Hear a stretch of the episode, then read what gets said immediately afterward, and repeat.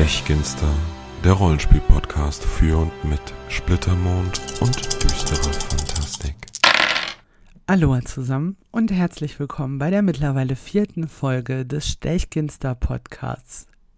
Während ich diese Folge einspreche, ist bereits etwas geradezu Legendäres passiert. Nach Jahren des Wartens ist für Splittermond endlich der Band Die Magie erschienen. 220 Seiten dick und so wie ich das mitbekomme, in allerlei Haushalten schon angekommen, wird eifrig gelesen. Er enthält ganz, ganz, ganz viele Informationen eben auf diesen 220 Seiten zur Magie, magische Traditionen, Legenden zur Magie, neue Zauber, neue Informationen und Meisterschaften für die einzelnen Magieschulen. Es geht um Artefakte, um Identifikation und Analyse von Zaubern. Es geht um Ritualmagie und um die Beschwörung von Wesenheiten und zuletzt um animierte Konstrukte, die man damit nun auch erstellen kann. Da würde es sich natürlich anbieten, eine Sonderfolge zuzumachen. Ich denke, die wird es auch im Verlauf des Ganzen geben, aber bislang habe ich diese 220 Seiten nicht gelesen. Was ich aber gelesen habe, ist sowohl der vierte Roman von Splittermond Alles zum Schein, den ich ja in der allerersten Folge schon begeistert erwartet habe. Deswegen habe ich ihn natürlich auch sofort verschlungen und über den würde ich gerne sprechen und außerdem über den ebenfalls neu erschienenen Regionalband Sadu. Natürlich habt ihr euch das schon gedacht, denn immerhin heißt diese Folge ja auch Sadu zum Schein. Und das hat verschiedene Gründe, nämlich einmal wollte ich meine beiden Schwerpunkte so ein bisschen verknüpfen im Titel. Und dann liegt das tatsächlich daran, dass mir persönlich der Regionalband zu Sadu gar nicht mal so gut gefallen hat. Es gibt natürlich immer bestimmte Publikationen, die einem besser gefallen, andere gefallen einem nicht ganz so gut. Das hat auch viel mit persönlichen Interessen und persönlichen Schwerpunkten zu tun. Aber bei Sadu hatte ich eben das Problem, dass es sich um ein Dünnband handelt von 64 Seiten entsprechend. Und natürlich ist auch wieder ein Abenteuer enthalten. Das richtet sich an Helden mit Heldengrad 2 und ist auch wunderbar eingewoben in diese Geschichte von Sadu, auf die ich gleich nochmal kommen werde. Davon abgesehen bleiben aber einfach 40 Seiten übrig, in denen neben der Geografie, neben Wesen, neben Waffen, Ausrüstung, neben speziellen Dingen eben sechs Kleinfürstentümer beschrieben werden und noch ein paar mehr. Das heißt, für jedes dieser Kleinstfürstentümer bleiben ungefähr zwei Seiten. Und das fand ich dann doch ein bisschen wenig. Ich hätte mir bei diesem Band sehr, sehr gewünscht, dass man einen Dickband daraus macht. Denn es gibt schon viele Dinge, die inspirieren, die zu Ideen einladen. Aber es ist sehr wenig ausgefleischt aus meiner Sicht. Aber ich denke, wir fangen einfach mal vorne an. Für diejenigen, die das nicht wissen, was ist eigentlich Sadu? Sadu bezeichnen die Fürstentümer der Südlande. Das war also eigentlich mal der südöstlichste Teil von Zhejiang. Wir sind da ja halt in Takasadu. Und ähm, ja, vor 500 Jahren hat der stählerne Kranich das Reich gespalten und Sadu wurde vom Rest Zhejiangs abgeschnitten. Ja, und äh, da gibt es natürlich auch wieder einiges zu entdecken. Der Klappentext verrät bereits, dass einige Abenteueraufhänger entsprechend enthalten sein werden, dass es um den Streit um die Macht bei den lokalen Potentaten geht und so weiter und so fort.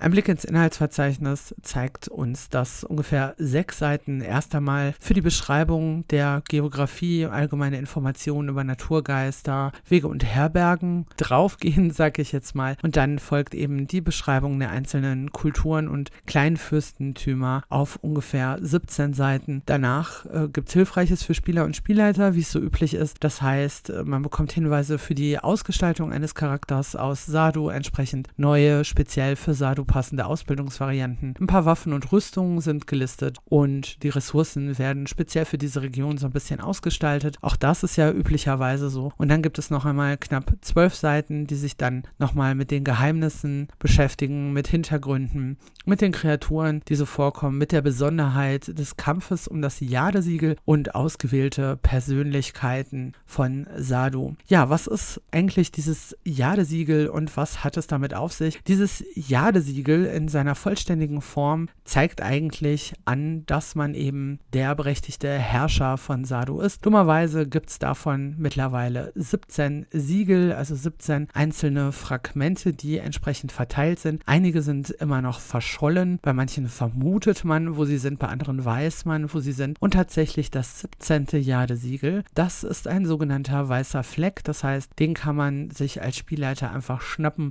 und sich was auch immer dazu ausdenken.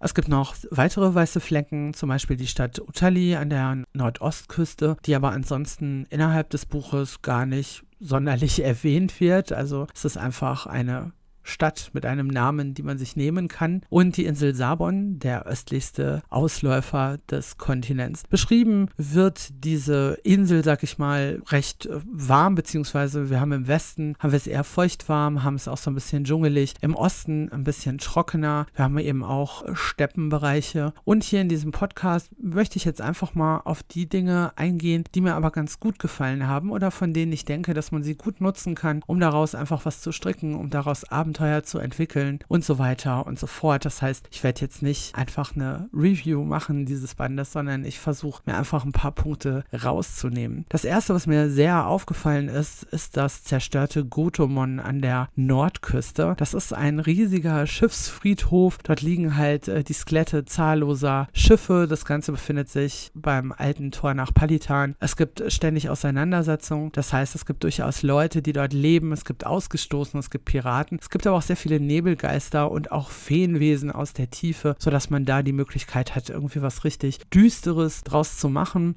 Das Ganze ist regelrecht ein, ein Schlachtfeld der Geister. Das heißt, man hätte hier auch eine schöne Möglichkeit, wirklich mal mit Geistern zu arbeiten und die so ein bisschen in den Fokus zu rücken. Vielleicht auch im Kontrast zu Feenwesen, aber man hat hier so ein Stück weit die Wahl. Es ist also nicht so feenspezifisch, sag ich mal, für diejenigen, die mal was anderes wollen, könnte man hier viel zu Geister machen. Da gibt es natürlich auch Geheimnisse hinten, zu denen ich selbstverständlich selbstverständlich an dieser Stelle nichts sagen werde. Was ich aber sagen möchte, ist, das ist also in mehr als zwei, drei Sätzen einfach alles erzählt und da kann man schon einiges draus nehmen, um eben was selber daraus zu stricken. Was ich sehr, sehr schade fand, womit man aber sicherlich auch arbeiten kann, Sadu ist unglaublich reich an allen möglichen Rohstoffen. Es werden diverse Pflanzen erwähnt, es werden diverse Wesenheiten, Tiere und so weiter erwähnt, es werden verschiedene Edelsteine und Erze erwähnt, also was in der Richtung. Leider ist davon nichts ausgearbeitet. Man findet also keinerlei Werte oder Verwendungsmöglichkeiten, besondere Materialien, wie man das vielleicht aus dem einen oder anderen Band sonst bekommt. Das müsste man sich selbst ausdenken. Kann man ja machen, wenn man entsprechend möchte.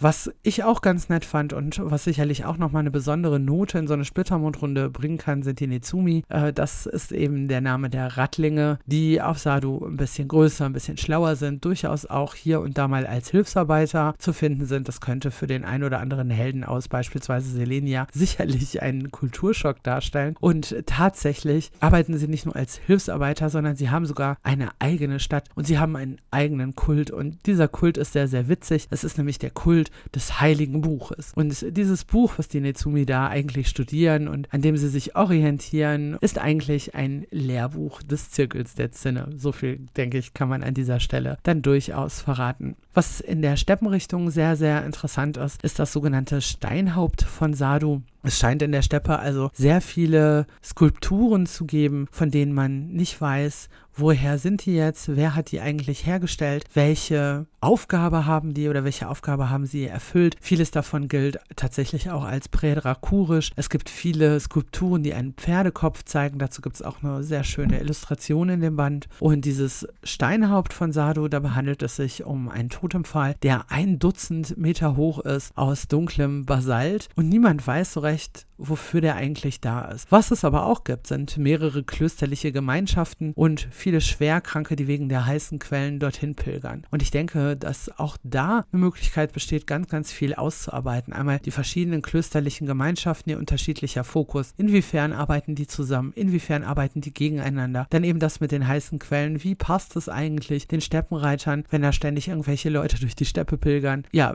sind die eher irgendwelchen Raubüberfällen ausgesetzt? Gibt es da irgendwelche Ab Abkommen und natürlich mit Krankheiten als Aufhänger irgendwie Auftraggeber, vielleicht jemand, der hingegangen ist und der glaubt, eine bestimmte Quest erfüllen zu müssen, um tatsächlich geheilt zu werden. Vielleicht irgendwelche klösterlichen Gemeinschaften, die jemanden anheuern. Irgendwie was in der Richtung. Ich glaube, da kann man ganz, ganz viel mitmachen. Deswegen hat mir das unheimlich gut gefallen. Und was mir auch sehr, sehr gut gefallen hat, sind so ein paar Kleinigkeiten, die einfach nur am Rande in diesem Band erwähnt werden. Wie gesagt, keinerlei Werte haben, keinerlei weitere Aufhänger, die aber einfach unglaublich niedlich sind. Und dazu gehörte für mich auch, dass es Gemüsegeister gibt. Es gibt also einen Maisgeist, es gibt einen Okrageist, es gibt den Geist eines Ochsenbohnenstrauchs und sie werden auch mit bestimmten Stimmungen kurz beschrieben. Also es ist einfach nur ein Satz wirklich in diesem Buch, aber das hat mir unheimlich gut gefallen. Es gibt auch ein paar interessante Hinweise, die so in so einem Halbsatz vorkommen, aber doch tief blicken lassen. Beispielsweise sollen generell frühe Schriften und Wandmalereien Dracuria zeigen, und zwar im Kampf gegen eine insektoide Rasse aus dem inneren Lorakis. Und ich weiß ja nicht, wie viel ihr schon studiert habt an Büchern zu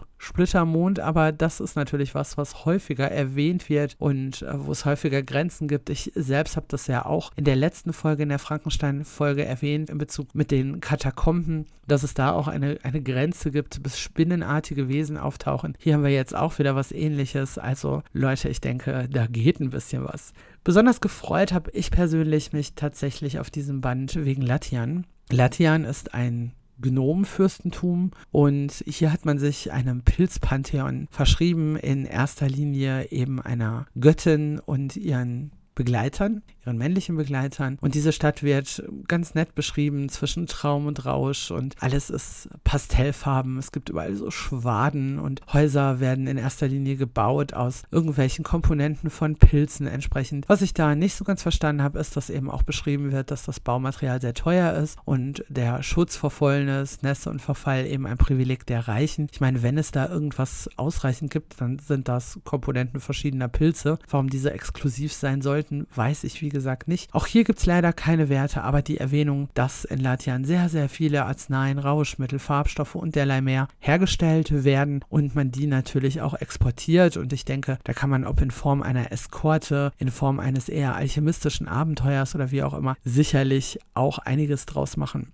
Und was mich auch an ein Abenteuer erinnert hat, das ist die Erwähnung der Bücher, die sehr beliebt sind in Latian, beispielsweise das Azurne Phantasmagorium. Woran ich da gleich denken musste, war das Abenteuer Die Hütte im Sumpf, das ich selbst auch schon geleitet habe von Ask. Das war ein Fanabenteuer ursprünglich und zwar aus dem vierten Abenteuerwettbewerb von der Drachenzwinge. Und dort hat es entsprechend gewonnen und da spielt Mondsteinmalerei bzw. Farben mit und aus Mondstein eine große Rolle. Es ist ein mysteriöses, vielleicht ein bisschen gruseliges, je nach Leitungsstil, Abenteuer und das ist ganz schön weird. Und das kann man sich kostenlos auch runterladen über Splitter-Wiki. Und äh, ja, das habe ich wie gesagt schon geleitet und würde euch das an der Stelle einfach auch mal empfehlen.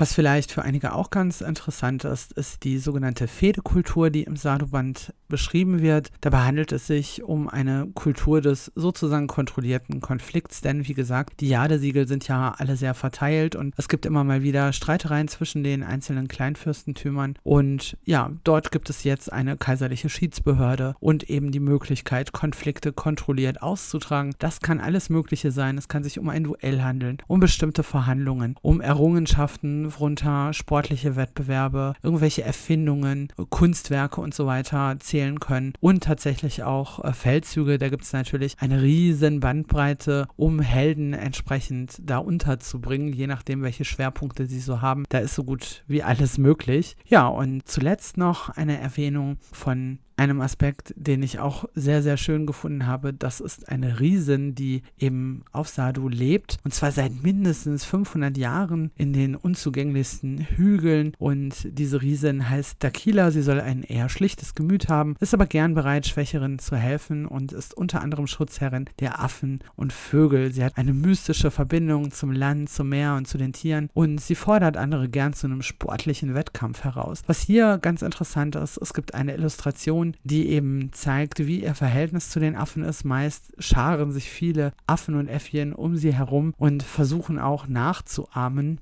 wie sie sich eben gerade verhält, wie sie dort sitzt, wie sie sich bewegt. Und dazu gibt es eine sehr, sehr schöne Illustration. Natürlich ist die Riese nicht unbedingt als Monster zu werten. Ich denke, das gibt schon ihre Beschreibung her. Aber auch wenn sie zum sportlichen Wettkampf fordert, manchmal muss man eben mutig sein.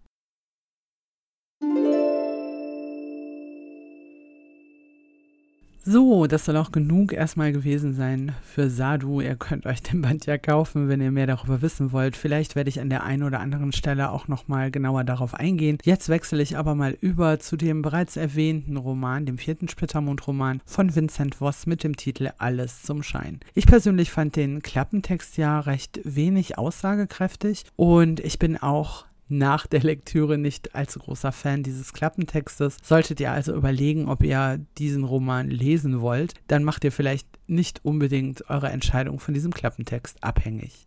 Worum geht es und wo spielt das Ganze? Es spielt in der Dreibacher Mark. Das liegt in Selenia, ziemlich weit im Westen, ein bisschen nördlich von Herates. Und auf Herates komme ich gleich auch nochmal. Aber zunächst einmal geht es um den jungen Hagen, der eben zu einer Akademie reist, um dort seine Ausbildung zu absolvieren, zum Magier entsprechend. Sein Vater hat ihm diese Akademie in wärmsten Tönen empfohlen und so ist er sehr überrascht, als er schon am Anfang von Leuten gewarnt wird und sie ihn bitten, Mitreisende in einer Kutsche, den Weg nicht weiter fortzusetzen, denn dort würde ihn nur der Tod erwarten. Natürlich reist Hagen trotzdem weiter und der Akademieverweser ist die erste Person, die er dort kennenlernt, ein gewisser Vermont und der behandelt ihn schon ziemlich abschätzig. Er scheint sehr unwillkommen zu sein. Es gibt Rattenköttel in seiner Unterkunft und alles ist ganz, ganz schrecklich. Hagen versteht nicht, wieso sein Vater ihm diese Akademie empfohlen hat und was sich vielleicht dort in der Zwischenzeit verändert hat.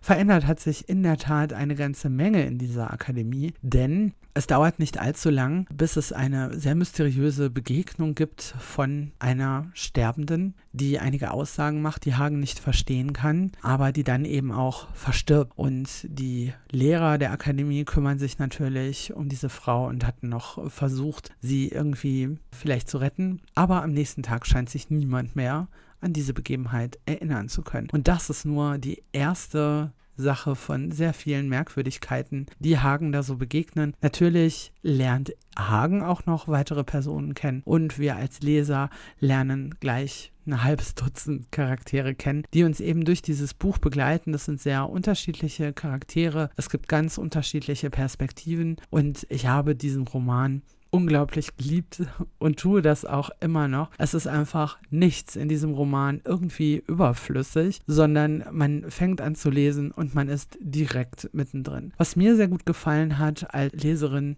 die eben sehr gerne auch Horrorliteratur liest, ist, dass die Charaktere eher durch ihre Macken und durch ihre Schwächen relevant sind und nicht unbedingt durch ihre Großartigkeit. Trotzdem ziehen sich auch Stärken durch das Buch. Man hat eine ganz deutliche Entwicklung, hat eine ganz deutliche Schwerpunktsetzung bei den unterschiedlichen Charakteren und all das ist auch sehr, sagen wir mal, ähm, splittermondig. Es ist also nicht so, dass man explizite Szenen hat, in denen eine Situation beschrieben wird, wo man dann sagen kann, ah ja, das ist jetzt Splittermond oder dass irgendwie etwas besonders eingebaut wird, sondern alles fließt somit. Ich habe zwischenzeitlich die Kritik gehört, dass man das Ganze auch in jede andere Fantasy-Welt hätte setzen können, wenn man wenige Veränderungen vorgenommen hätte. Das sehe ich überhaupt nicht so tatsächlich ist es wirklich, dass man zum Beispiel diese latente Magie einfach auch bei einem einfachen Dörfler sehen kann, erleben kann. Im Gegensatz dazu vielleicht jemand, von dem man es erwarten würde, jemand, den man eher als Held bezeichnen würde, der da eben gar nicht so die Affinität hat und das Ganze gar nicht so zu nutzen weiß. Es ist eine sehr interessante Beschreibung von Tiervertrauten darin, die sicherlich auch zum Spielen von Splittermond noch das ein oder andere dazugeben kann. Ein weiterer Kritikpunkt, der zwischenzeitlich schon aufgekommen ist, ist, dass sich der Plot, sag ich mal, sehr orientiert am ersten Band. Es gibt da durchaus einige Parallelen, aber ich finde, beide unterscheiden sich sehr deutlich. Ich möchte da jetzt nicht zu sehr ins Detail gehen, weil ich einfach auch nicht spoilern möchte für all die, die das noch nicht gelesen haben. Aber es gibt da bestimmte Komponenten, die das Ganze verändern. Und was diesen Roman vor allem auszeichnet, ist, man merkt tatsächlich, dass Vincent Voss eigentlich ein Autor von Horrorromanen ist und eben in dieser Richtung schreibt und nicht unbedingt Fantasy, obwohl beides wunderbar vorkommt und wunderbar miteinander verbunden ist. Es gibt ein paar Szenen mit sehr expliziter Darstellung von Gewalt oder Verletzungen, Schmerzen, irgendwie was in der Richtung, sag ich jetzt mal so ganz vage. Und die ein oder andere davon ist wirklich schon heftig. Also selbst bei mir war es bei zwei Stellen so, dass ich sie gelesen habe und gedacht habe, wow, das ist krass, der traut sich was. Gerade das fand ich aber auch schön, weil es mal eine ganz andere Seite von Splittermond zeigt, die bisher einfach noch nicht so zu Wort gekommen ist. Und ich würde mir wirklich wünschen, dass diese Art und Weise noch häufiger vorkommt. Tatsächlich ist es so, dass sogar dieser Roman die Möglichkeit böte, eine Art Fortsetzung folgen zu lassen. Nicht unbedingt direkt an dieses Buch, aber es gibt so die eine oder andere Figur eben in diesem Buch, wo ich mir sehr gut vorstellen könnte, dass man da nochmal eine andere Geschichte erfährt. Also keine Sorge, dieser Roman an sich ist für sich genommen sehr, sehr abgeschlossen. Da bleibt also nichts offen, da müsst ihr keine Sorge haben.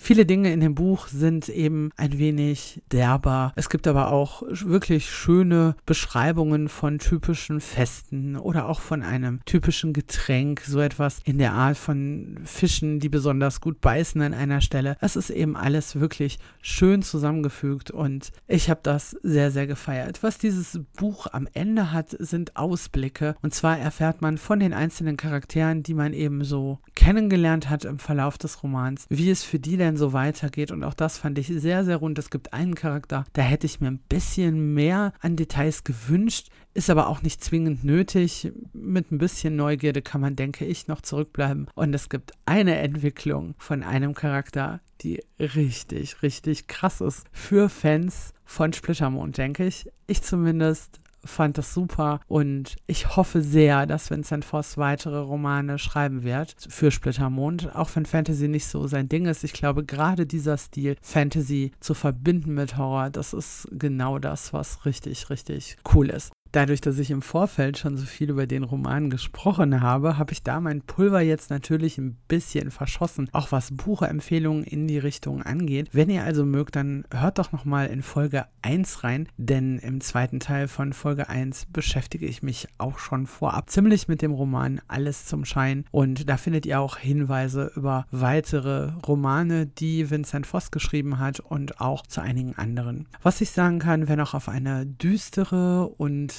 ja wirklich teils fiese Art und Weise hat dieses Setting der Akademie durchaus die ein oder andere Assoziation zu Hogwarts aufleben lassen. Es ist eben tatsächlich so, es ist eine Akademie, es gibt Lehrer, es gibt Schüler. Also ich denke, da kann man auch eine ganze Menge an Inspiration für sein eigenes Spiel rausholen. Vielleicht wollt ihr ja auch mal so eine Akademie erstellen und dort dann verschiedene Geheimnisse spielen lassen, wäre sicherlich eine ganz interessante Möglichkeit.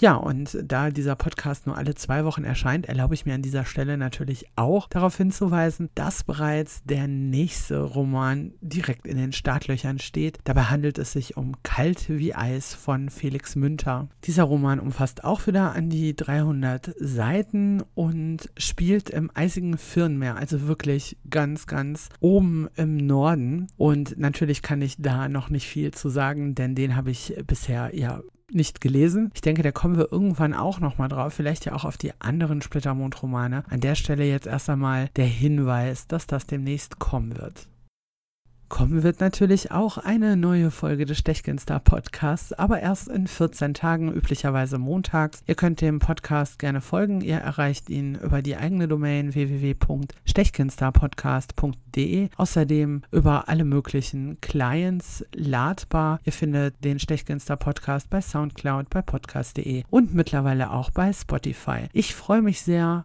über eure Kommentare, die ihr gerne hinterlassen könnt zu den einzelnen Folgen, über euer Feedback, auch in den Foren, wo ich eben vom Stechginster Podcast berichte, Splittermond Forum, Tannelorn Forum oder eben auf dem Blog selbst. Und zu guter Letzt freue ich mich natürlich auch, wenn ihr Lust habt, diesen Podcast ein Stück weit mitzugestalten, indem ihr ihm die Möglichkeit gebt, besser zu werden. Einmal durch euer Feedback und auch durch eure Unterstützung auf der Patreon-Seite. Ich wünsche euch eine wahnsinnig schöne Zeit. Ich denke, jeder, der Splittermond spielt, Splittermond mag und liebt, hatte mehr als genug Lesefutter im Moment. Und damit wünsche ich euch eine sehr schöne Zeit. Bis zum nächsten Mal. Tschüss.